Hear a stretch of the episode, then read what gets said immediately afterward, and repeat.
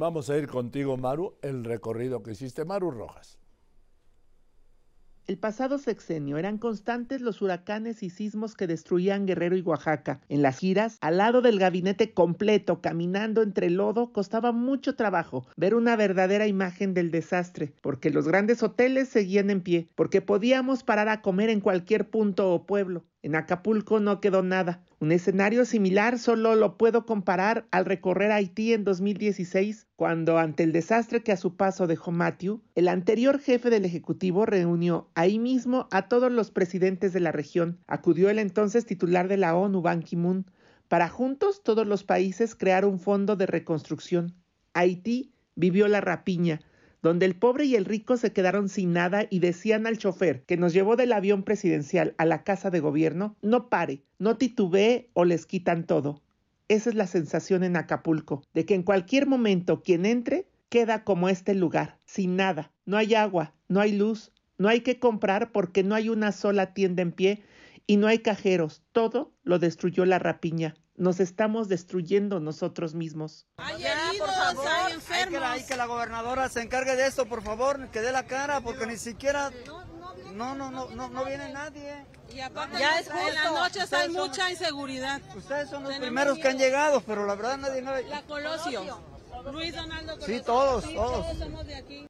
Ante ello, no hay esfuerzo que valga. Viajamos varios medios seguros en un autobús que la Secretaría de Marina nos puso para ver el esfuerzo de descargar en cuatro horas. Un avión con 45 toneladas de ayuda, solo de empresas privadas como Awson Cargo, que puso un avión que despegó de Santa Lucía con ayuda de víveres recolectados por Viva Aerobús Cargo, Magni Charters, pero veíamos más aviones del ejército aterrizando con ayuda que no llega a nadie.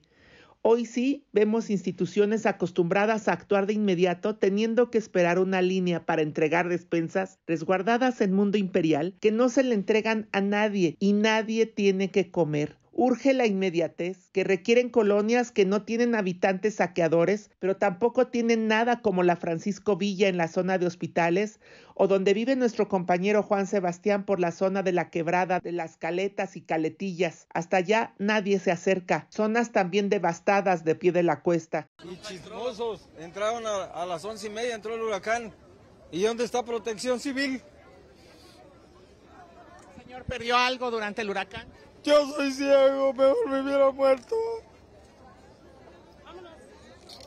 ¿Cuántos son de familia, jefe? Mi esposa nada más.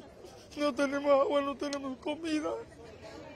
Aunque sea arroz y frijol que nos arrimen. Toneladas y toneladas de ayuda para 150 despensas solo repartidas por elementos navales que son insuficientes en una fila de más de 500 familias en la Luis Colosio. Ayuda que sí llegó a Acapulco, pero se detiene ante la falta de una línea de mando que actúe más rápido. Tienen las despensas, tienen soldados y marinos en espera de una autorización que no llega para actuar. La gente se nos acerca sin agua, sin luz, piden galletas, latas de atún, toallas femeninas, pañales, lo que pueda usarse de inmediato sin refrigerar o cocinar porque no hay lo elemental y tardará bastante para que cuadrillas de Conagua, al lado del Sisi, reciban una orden para comenzar a actuar. Porque allá en México, en el palacio, puede estar él muy bien, pero aquí estamos, todos estamos mal, no hay gasolina, no hay comida, gente que tiene niños, no hay agua, no hay luz que nos manden por lo menos el agua a las colonias porque estamos peligrando. Hay mucha gente que se está metiendo a las casas.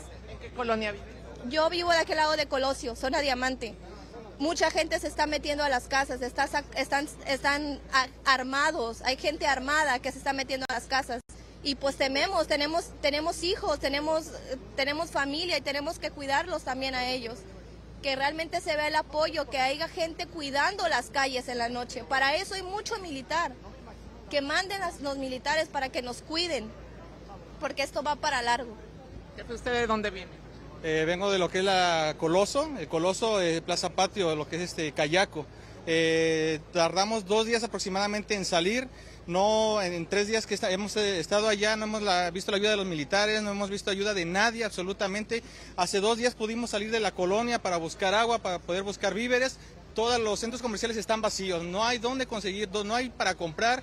¿De qué sirve tener dinero si no podemos comprar, no podemos buscar? Los que tienen el recurso y familiares en la capital Luego de formarse por más de cinco horas para llenar un tanque de gasolina a 23.98 litros, solo piensan en huir de Acapulco para sobrevivir. ¿Y los demás?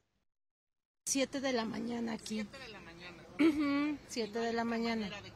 No hay otra manera. Yo vivo de diamante, no hay agua, no podía yo salir.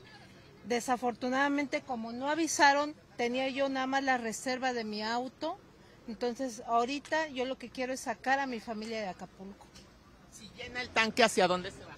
Pues a México, yo creo que a México, porque aquí no hay nada, ya no dejaron nada, ni agua, nada.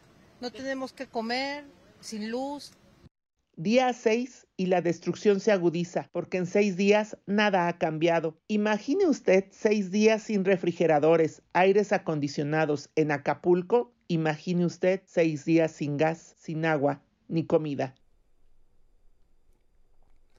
Gracias, Maru. Maru Rojas.